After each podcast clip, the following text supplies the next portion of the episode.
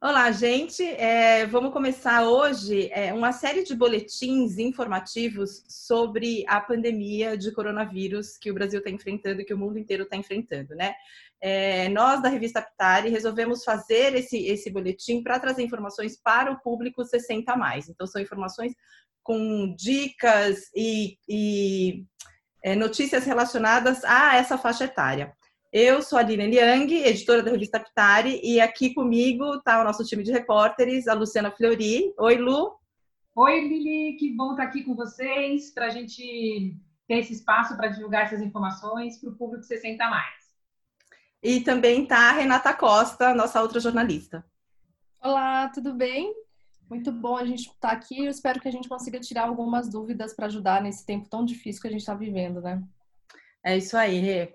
Bom, é, na verdade, o formato desse boletim é que seja algo bem informal, com informações de cunho prático para esse público com quem a gente conversa, né? Então, eu gostaria de começar o nosso boletim de hoje falando de uma notícia que saiu há, há umas duas semanas, eu acho, sobre a importância da vitamina D e como a vitamina D está sendo é, divulgada como uma possível cura ou prevenção para a Covid-19 né? Saiu um estudo da Universidade de Torino, na Itália, falando que a vitamina D tem, se mostrou eficaz no tratamento de pacientes com Covid-19. É, eles fizeram, na verdade, uma revisão da literatura, eles trouxeram alguns artigos e fizeram uma revisão desses artigos, e a conclusão a que eles chegaram é que a vitamina D é, pode ajudar no tratamento desses pacientes. Mas eles falaram que ainda são necessários mais estudos, porque a Covid-19 ainda é uma doença nova, a gente não tem muitas informações, mas da revisão da literatura que eles fizeram, é, não dá para se declarar de fato que a vitamina D é uma vitamina que pode ajudar na prevenção e no tratamento da Covid-19. A gente foi repercutir essa notícia com a doutora Maísa Cairala, que é geriatra, e ela é de, da diretoria de da Comissão de Imunização da Sociedade Brasileira de Geriatria e Gerontologia Nacional. E eu vou tocar aqui para vocês o que, que ela falou a respeito é, desses estudos. Mais uma vez, a vitamina D ela volta à discussão, né? Por tantas vezes correlacionada corretamente com o tratamento da osteoporose, da osteopenia, alguns estudos fortes em relação à imunidade, mas ela entra agora no contexto do tratamento da Covid-19, essa doença causada pelo novo coronavírus. E, na verdade, o que a gente lê, inclusive as últimas, as últimas, uh, os últimos artigos né, que foram lançados, uh, para tratamento não existe nenhuma evidência para essa doença. Na verdade, mediante a uma epidemia, o que começa a acontecer realmente é algumas extrapolações, algumas necessidades, inclusive de um tratamento mais imediato, né, porque é uma situação realmente grave. Mas não há realmente, até o momento, uh, algum trabalho consistente que seja um duplo cego, né, daquela forma que faz pacientes tratando e não tratando em relação à melhora da Covid. Então, na verdade, hoje a vitamina D, ela não é indicada para tratamento da COVID. E também não é consistentemente comprovada qualquer tipo de prevenção com aumento da dose da vitamina D ou superdose de vitamina D para prevenção ou tratamento da COVID.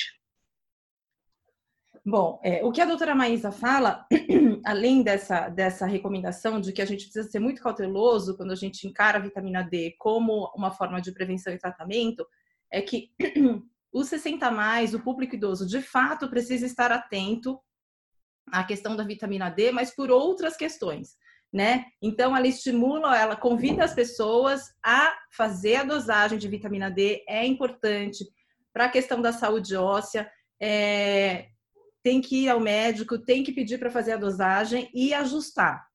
o que ela chama atenção é que sim, faz mal se automedicar, sim, faz mal ter uma hipervitaminose. É, existem efeitos colaterais, sim, mas a vitamina D, se usada corretamente, ela pode trazer benefícios para a saúde do idoso em geral, mas não no contexto da pandemia de coronavírus. Então, é, foi, era essa análise que a gente queria trazer sobre a vitamina D. E aí eu queria agora chamar a Renata para trazer a, a, nossa outra informação aqui para o público 60 mais. Então, Lili, eu, eu fico observando o pessoal na rua sem máscara, o pessoal saindo como se não houvesse amanhã, e eu espero que haja amanhã. É, e eu fiquei pensando que a gente precisa concentrar essas informações de o que fazer quando a gente vai sair, o que fazer quando voltar para casa, como se cuidar, vai fazer as compras, né? Já que a gente tem que sair só para as necessidades realmente essenciais, né? Ir para o supermercado e para a farmácia, como é que a gente age? Então, eu conversei com o Marcelo Valente, que é geriatra, ele é presidente da Sociedade Brasileira de Geriatria e Gerontologia, Seção São Paulo, sobre isso. E ele trouxe dicas muito bacanas e muito importantes que a gente tem que se dar conta disso, principalmente o público 60 mais, é, e seguir a risca para a gente ficar livre dessa epidemia, para a gente não trazer essa doença para dentro de casa e para a gente. Então, uh, vamos ouvir ele falar um pouquinho, sobre, primeiro sobre a questão do uso da máscara, que é a primeira coisa que a gente tem que providenciar para poder sair de casa. A recomendação desde o dia 2 de abril é que todas as pessoas, ao saírem de casa, utilizem máscaras. Essa orientação surgiu após estudos chineses mostrarem que um grande número de infecções acontece a partir de pessoas sem sintomas da doença. Podemos utilizar máscaras caseiras de pano, feitas a partir de qualquer tecido, pode ser uma camisa, uma calça, um pano de cozinha, e elástico de cabelo para prender a máscara atrás das orelhas. O ideal é que essa máscara de pano tenha pelo menos duas camadas e que seja de uso individual, podendo ser utilizada por cerca de duas horas. As máscaras de pano podem ser lavadas com água e sabão ou água sanitária e devem ser deixadas de molho por 20 minutos. Outra opção de máscara caseira de baixo custo pode ser produzida utilizando-se uma folha de acetato e uma tiara de plástico simples. Esse tipo de máscara é higienizável, podendo inclusive ser reutilizada. Então é bacana a gente ficar atento, porque a máscara caseira, então, de tecido, como ele falou, pode ser usada por até duas horas mas se ela ficar úmida porque a pessoa tossiu ou espirrou, ela tem que ser trocada imediatamente, né? E essa, essa de acetato, que é aquele plástico com a tiara simples, ele pode ser higienizado com álcool 70, né? 70%, ou água e sabão. Então vamos lá. Saiu de máscara. Aí tem muita gente falando, ah, eu vou usar luvas. O doutor Marcelo fala para isso não ser feito, porque a maioria das pessoas não tem costume de usar luva, e isso é verdade, né? A gente até coloca e se atrapalha a maioria das pessoas. Então, isso é, é, pior do que você sair sem luvas. Então, não use luvas, porque ela não vai ter habilidade para usar e pode aí sim se contaminar. Então, é um risco maior usar. O ideal é sempre aquilo, lavar a mão com água e sabão por 20 segundos, pelo menos, né? O pessoal fala que cantar os parabéns para você dar esse tempo, eu, eu não, não cronometrei, mas às vezes a gente canta aqui em casa para ter segurança, ou higienizar a mão, as mãos com álcool gel 70%. Fez as compras, chegou em casa, frutas, legumes, verduras, você limpa com hipoclorito, né? Daquela solução que é feita de água sanitária, que você pode, inclusive, se você não tiver o hipoclorito, é, dissolver mais a água sanitária para poder usar deixa de 15 a 20 minutos de molho para poder consumir, seja cozinhar ou comer cru. Embalagem de plástico, alumínio, vidro podem ser lavadas com água e sabão. Embalagens que der para você descartar, né, e deixar o alimento fora dessa embalagem que veio do supermercado, melhor. É, embalagem de papel e papelão, é, o Dr. Marcelo fala: se você não puder, não puder tirar da embalagem, então deixa num lugar reservado e depois que você manusear, você lava as mãos com água e sabão. Né? Importante também, para sair, deixa uma roupa, um sapato separado só para isso. Deixa o sapato do lado de fora, deixa a roupa ali na área de, de, de, da lavanderia, onde você lava sua roupa, deixa essa roupa isolada ali e só usa ela para sair. E por fim, uma coisa muito interessante que a gente comentou também é que em alguns eu vi por aí que tem gente recomendando ah o capacho também é uma grande fonte de contaminação porque você chega da rua com o sapato né você limpa o pé ali e o vírus poderia ficar ali se ele se ele cair né É, o Dr. Marcelo falou que isso surgiu por conta de, de nas redes sociais alemãs e, e, etc, como se que haveria uma recomendação do governo alemão para se fazer isso, tirar o capacho e trocar por uma por um pano umedecido com água sanitária.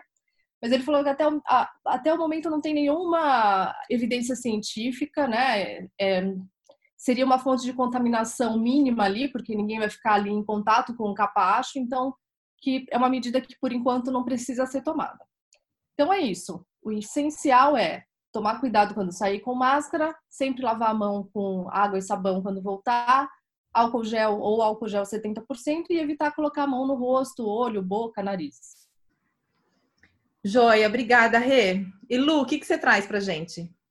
Então, Lili, a, o que tem me chamado muita atenção nesses tempos difíceis, como falou a Renata, é essa angústia que todo mundo está sentindo é, com relação a, a, essas dúvidas da doença, esse medo de se contaminar, é medo que as pessoas uh, próximas da gente se contaminem, nossos pais, nossas pessoas uh, com mais uh, vulnerabilidades de saúde. É, a própria questão de, de, isolamento social, né? A gente tem muito essa questão de estar perto das pessoas, de abraçar, de tocar, e tudo isso tem sido, é preciso ser evitado nessa parte. Então, é, a gente sente que está todo mundo bastante angustiado com isso, né? E, então, tem surgido aí algumas ações que tentam ajudar as pessoas nesse momento. Uma bem interessante está sendo realizada pelo Instituto Entre Laços, que é uma linha telefônica aberta, então a pessoa pode ligar para um número de telefone, é, ele não é por WhatsApp, não é virtual, você vai falar com a pessoa que está do outro lado.